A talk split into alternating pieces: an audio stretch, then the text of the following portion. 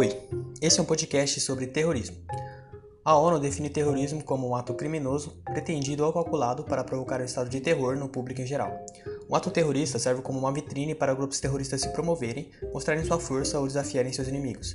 Eles têm algumas características em comum, que são justamente a premeditação, ou seja, o planejamento prévio, eles têm por trás um fim político e as vítimas são civis, o que o torna um ataque indireto. Existem estados que financiam algumas ações violentas como forma de intimidar e coagir pessoas a aderir a seu governo, sem questioná-lo. Esses são chamados estados terroristas. A seguir, iremos aprofundar um pouco mais sobre dois grandes grupos terroristas, a Al-Qaeda e o Estado Islâmico.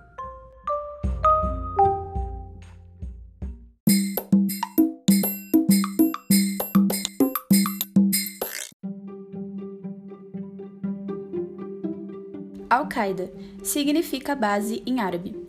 É uma organização terrorista formada por militares fundamentalistas islâmicos, fundada em 1988 por Osama Bin Laden, constituído por células colaborativas independentes que disputam poder geopolítico, ideológico, territorial do Oriente Médio.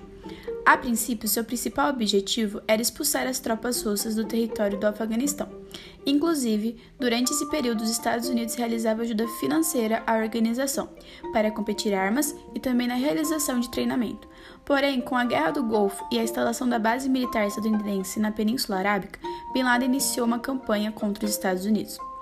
Quando Bin Laden chegou no Afeganistão, ele conseguiu montar uma base muito forte para Al-Qaeda, base de treinamento, começaram a treinar muçulmanos do mundo todo. Não importava etnia nem nacionalidade, pois o que unia eles era o extremismo religioso, que fazia com que eles renegassem qualquer cultura de fora, colocava os Estados Unidos e os reis da Arábia Saudita como inimigos muçulmanos. Alguns atentados terroristas vinculados a Osama Bin Laden. Em 1998, ocorreu dois ataques terroristas na embaixada dos Estados Unidos, de dois países, na Tanzânia e Quênia, Junto, os ataques mataram 224 pessoas e assim Osama virou o maior inimigo dos Estados Unidos. O grande marco de autoridade da Al-Qaeda foram os atentados das Torres Gêmeas, maior atentado terrorista da história, nos Estados Unidos. Em 11 de setembro de 2001, em Nova York, mataram mais de 3 mil pessoas. Somente após quase uma década da invasão do Afeganistão, Bin Laden foi capturado e morto por um comandante dos Estados Unidos.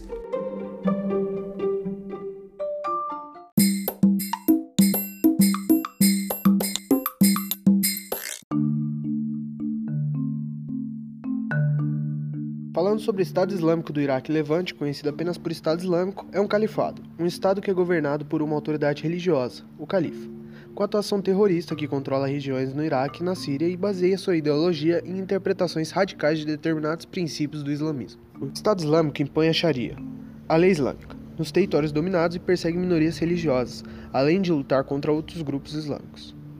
A origem ideológica desse grupo é baseada no arabismo, doutrina que defendia uma interpretação literal do Corão e de outros escritos sagrados do islamismo. A história do grupo terrorista Estado Islâmico está relacionada com o processo de crise política que desencadeou no Iraque após a guerra iniciada em 2003.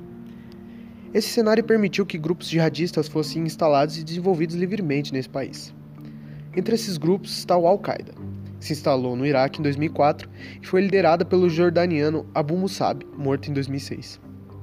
Com o início da Guerra Civil Iraquiana em 2006, o grupo rompeu com a Al-Qaeda e concentrou suas atenções no Iraque.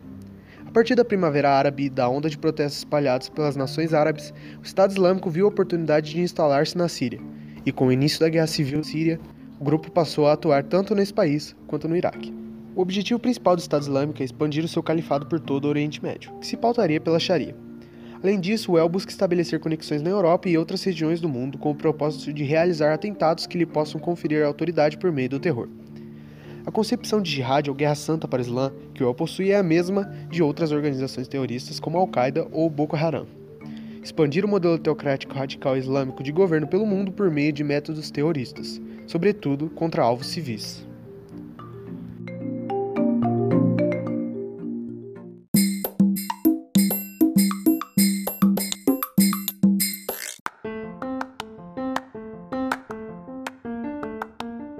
Após três resumos, eu gostaria de perguntar a opinião de vocês sobre o Estado Islâmico e os grupos terroristas. Eu acho que o Estado Islâmico ele usa a forma terrorista para impor a sua religião Eu acho que eles estão dentro da moral deles. Eles acreditam que isso é certo, mas eu acho que isso fere os direitos e a saúde humana. Então, pra gente não é certo, para eles talvez seja. Mas eu ainda acho que não é certo, apesar da gente fazer coisas por nossas religiões, fazer coisas pelo que acreditamos. Eu não acho certa a forma que eles impõem. Eles tentam passar uma imagem de respeito, sabe? Mas eu acho que eles passam mais uma imagem de temor do que respeito. Ou seja, eles não são respeitados, eles são temidos. Impondo terror que eu, que eu acho que é, não deve se fazer com nada. Com nenhum ser vivo, ser humano ou animal que seja. Eu acho que eles são radicais demais e que qualquer tipo de extremismo é abominável. Em qualquer lugar, qualquer tipo de coisa. Muito bom. Muito e você, bom. Gabi? Uh, eu acho que o Estado Islâmico é utilizado para impor medo, para conseguir respeito e controlar as pessoas. Tipo, o terrorismo ele não faz distinção, tipo, ele só quer impor seu domínio e mostrar que tipo ele tá lá, sabe? E aí eu tava é, pesquisei sobre um cara lá que se chama Roberto Pape, sei lá como fala, e ele disse que a motivação para os ataques suicidas é não seria apenas tipo, uma estratégia lógica, mas também uma interpretação do islamismo, que fornece a eles tipo um ato moral. Tipo, em nome de Deus, eles acham que é. Então, para eles é certo isso. Tá que também a gente não pode culpar o islamismo por todo terrorista, né? Porque nem todo é, né? E também que a gente associa todo muçulmano ao terrorismo.